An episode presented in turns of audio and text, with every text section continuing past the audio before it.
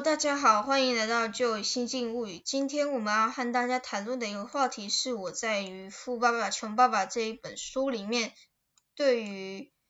嗯好好工作，然后老板会养你，然后会给你薪水，你就可以不吃不愁吃不愁穿，一辈子当雇员的想法，以及对于好好的学习，好好的读书，然后获得一个好的文凭，然后为老板工作，老板也会养你一辈子，你也可以过得非常舒适的这两种想法的一些反馈，还有一些想法，希望可以带给大家一些新的想法，还有领悟。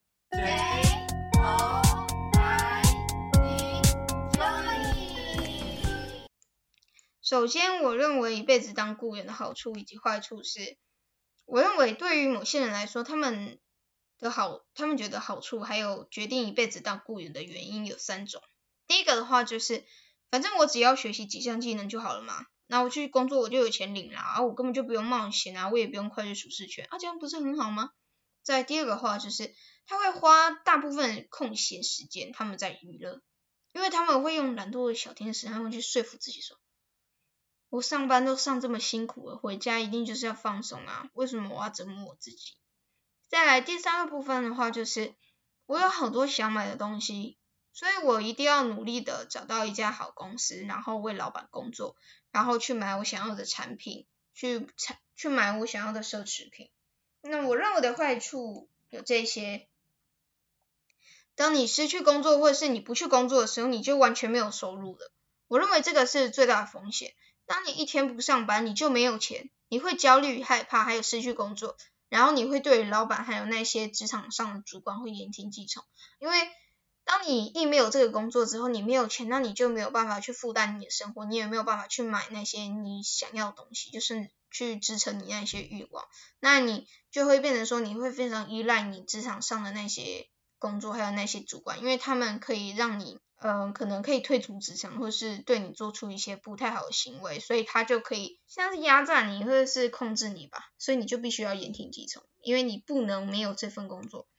再来下一个就是你大好的前程，你大好的年轻时光，你都花在工作上面。那当你年纪越来越大的时候，你就会越来越没用嘛，那你就会越来没有价值。当你年老的时候，你觉得你还会找得到工作吗？那你觉得你的薪水真的还会够用吗？再来第三个。你的收入会取决于你的雇主，你的雇主想给你多少，你就只能拿多少，就等于他好像就掐着你的脖子嘛。因为你钱就是在生活上你都要用到，但是这个东西又是你雇主在决定。下一个，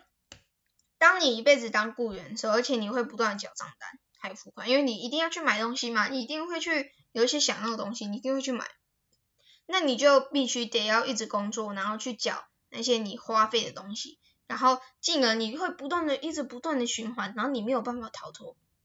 另外一个，你的时间会被买走。我觉得这个东西也很重要，因为时间人一生的时间也就这么多嘛。那你确定你真的时间要被人家买走这么多，然后没有自己的生活吗？这要好好考虑啊。你的雇主啊，我认为他们是用比较少量金钱去买你的时间，对他们来说啦。在你是被金钱所掌控，你不是用钱去为你工作，而是你去为了钱而去工作。这个观念到后面会讲到，所以大家可以先听一下。那我个人的想法，我认为大家还有我，我们都要杜绝这种情况。甚至就算我们在旅游，我们在睡觉，我们生病躺着不能动，我们也能够有种收入。因为就算我今天不想工作嘛，我的收入仍然还会继续来。我这样的话，我心理上也会比较平和、舒缓，不会这么多的焦虑情绪还有负面情绪。然后再来，我们的收入多少，我们可以取决于我们自己，我们可以自己去掌控，自己去让他去决定他要往什么样的方向发展，而不是让其他人或是你的雇员去掌控你的生活，也去掌控你到底能不能活下去这个问题。第二个部分就是刚刚提到读书。好好读书，还要找的好工作，我认为它是最大的陷阱。现在已经没有什么任何事情是没有风险的了，因为你看现在科技这么发达，很多东西都是我们没有想到它会发生事情，但是它都发生了，所以未来它很难去预测。所以我们要做的事情，一个很重要的能力，也就是我们应该怎么样去应变危机，还有应变遇到的事情。好，进入正题。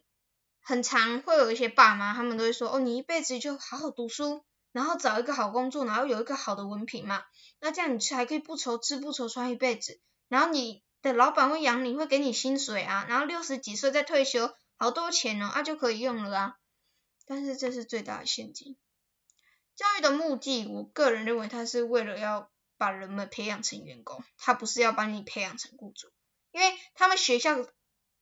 忽略了去。教学财务知识，但是财务智商它却是人们一生中相当重要的能力。当你没有财务智商的时候，它你对于你的收入的合理运用，那你就完全都不知道，然后你就会有很大的几率会进入债务循环，也就是不断的工作，因为你必须要去缴你买的东西、你的账单、你的银行卡的账单，然后再继续，你的欲望又越来越大，我想要买什么香奈儿包包什么一堆的。你想要买更多奢侈品或是更多东西，那你购买的东西也会越来越多嘛，你的账单金额也会越来越大，所以你会必须要不断的更加努力的工作，你才能去获得更多的钱去缴账单，而你的欲望又会不停的增长，进入无尽的循环，这个就叫做老鼠赛跑。那如前面所说，当你年老的时候，你就会变得越来越没有价值嘛，转而你被解雇的几率也是非常非常的大。但是你可能因为你家人或是师长教育的，你要好好专心读书啊，以后老板会养你，你就可以衣食无忧了。这种观念会使你在财务知识方面处于非常无知的状况，你的财务智商会非常低，搞不好根本就没有学习过这种知识。那你当然呢，你就会不知道你根你根本就不知道你要怎么用钱，你不会去理财，然后就会让你变成一个你非常无知的状况去花钱。所以当你年老的时候，你根本就没有留下任何多余的钱，而你又被解雇了。所以你的生活会变得非常困难，遭受打击。你认为这不是一个陷阱吗？因为对你的财务知识无知，然后你就掉入了这个陷阱。其实这个可以避免的。或许你又说，啊，我要把我薪水存到银行啊，啊，我这样子退休就有钱可以花啊，啊，我一辈子就是当雇员为老板工作，然后把薪水存到银行，银行会给我利息啊，这样子我老的时候也会有钱好吗？你这样的想法是害你自己。你因为这个完全没有考证过、没有考察过的这个资讯，你就告诉你自己，你可以轻轻松松的就存到退休金，然后再富裕的生活，这是一种思想懒惰的表现。事实上，通膨它会一直在增加嘛，也许就是你的钱会一直不断的贬值。再来，银行给你利息真的是微乎其微啦，除非你的资金量体真的非常大，否则我们的利息是否能够抵消通膨，我们都不知道。假如你二十岁就开始工作，然后你打算要六十岁退休。那你在这四十年前的钱，你可能都已经贬值一半了。你原本可以买三栋房子，最后连一栋可可能都买不起。那基本上它就已经少了一半嘛。那跟你原本预期的美好生活应该 是相差很多的。那你这样是真的能够退休吗？还是你要去加油站打工？因为你已经老了嘛。那再来，那你现在好，你到了学校，然后你去问老师，你去问老师，老师我要怎么赚大钱？我要怎么发大财？我认为他有非常大的几率会跟你说，你就好好用功读书，然后考上好学校，然后就会好的文凭嘛，然后你就可以找到好的雇主、好的工作，这样你就可以赚钱啦。然后你能力又好，你就可以赚到很多钱啊。但是无形中，他似乎又把你推入了另外一个深渊。你这样或许真的可以赚钱，但是你好像没有考虑过其他的风险嘛？你也许是因为他们。那些老师或是那些家长，他们从小他们接受教育就是这样子告诉他们，所以他们会这样教你。又或者是他们根本就没有想过到底要怎么赚钱，然后就盲从身旁的人他们的行为就这样子照做。但是他们从来都没有问过为什么，也没有想过有没有更好的方式去赚钱，可能会让你又重复这样的行为，就又掉入这个陷阱。所以我认为，我们财务智商它之所以重要原因就是第一个。当你没有财务智商的时候，你会用非常无知的方方式去花钱，你会让自己步入更加艰难的困境。